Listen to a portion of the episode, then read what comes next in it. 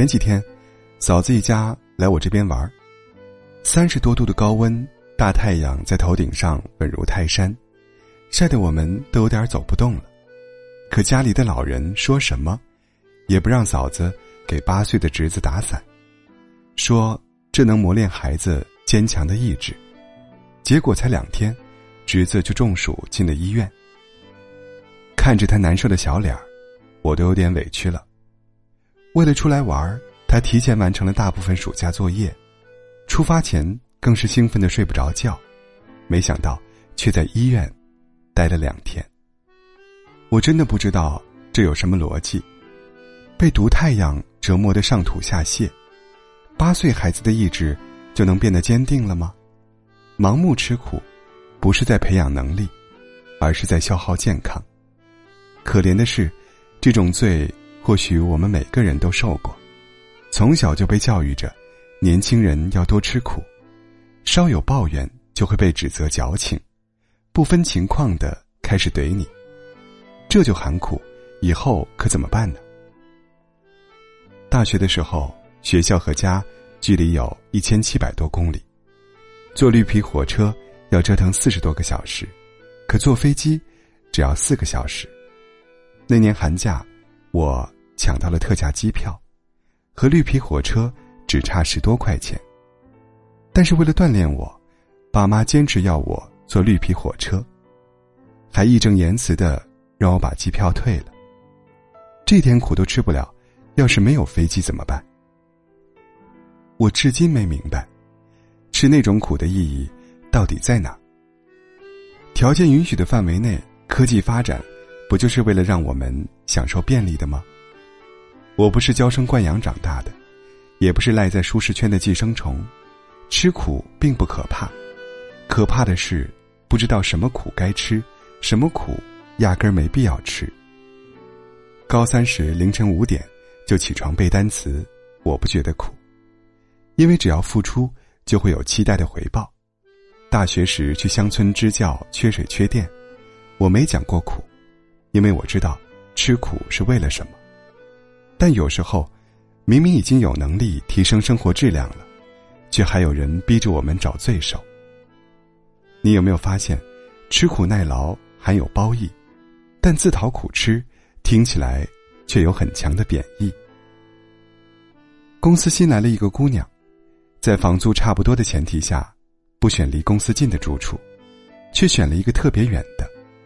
他妈告诉他：“女孩子不能活得太公主。你妈我当年上班骑自行车都要一个小时才到，你坐地铁一个小时怎么了？”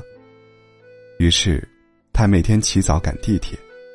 然后上班时间一个劲儿打瞌睡，还有好几次，因为迟到被罚了钱，时间一长，粉底都遮不住黑眼圈了，完全就是得不偿失。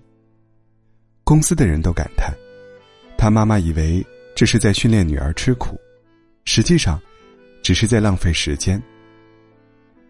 之前在微博上看到有人痛批年轻人喜欢开空调，我们当年没空调。不也活下来了？现在的学生就是矫情。在一些上一辈人的概念里，吃苦不是受穷就是挨累。但随着时代发展，很多当年存在的问题已经被解决了。为什么还要强迫其他人去感知曾经的煎熬呢？吃苦不是为了增强忍受痛苦的技能，而是为了度过考验，有实力追求更好的生活。世上苦难千万种，不是每一种都要品尝的。想起作家王小波的一句话：“人必须要吃一些无意义的苦。”这种想法不仅有害，简直是有病。重复体验前辈吃的苦没有意义。我们要为了自己和下一代，吃点新的苦。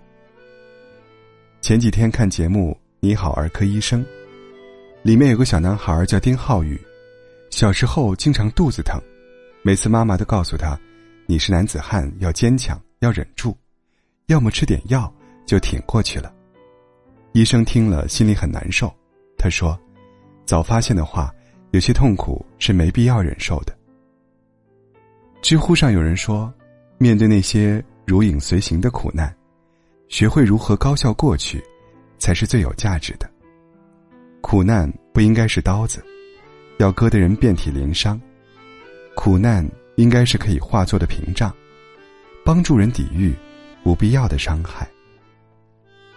柴静在书中说过：“痛苦是财富。”这话是扯淡。姑娘，痛苦就是痛苦，对痛苦的思考才是财富。所以，和通过坐几天几夜的绿皮车，证明自己可以吃得苦中苦相比，我更愿意静下心来，好好研究如何提升工作效率，成为人上人。有的苦，能不吃，还是不要吃了。不该吃的苦，我们要拒绝。希望你能意识到，吃苦是我们实现幸福的手段，而不是我们应该付出所有的目标。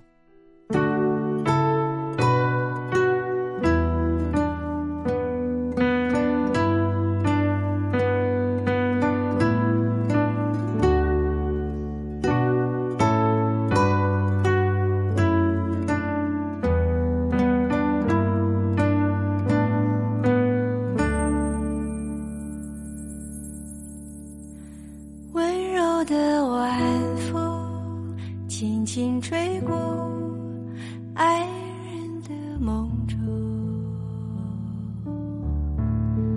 温柔的晚风轻轻吹过故乡的天空，温柔的晚风轻轻吹过城市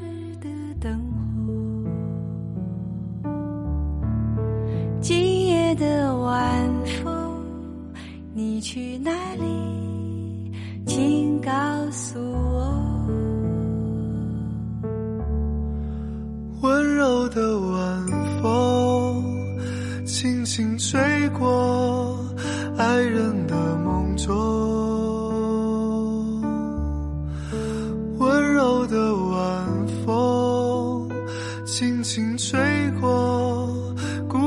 的天空，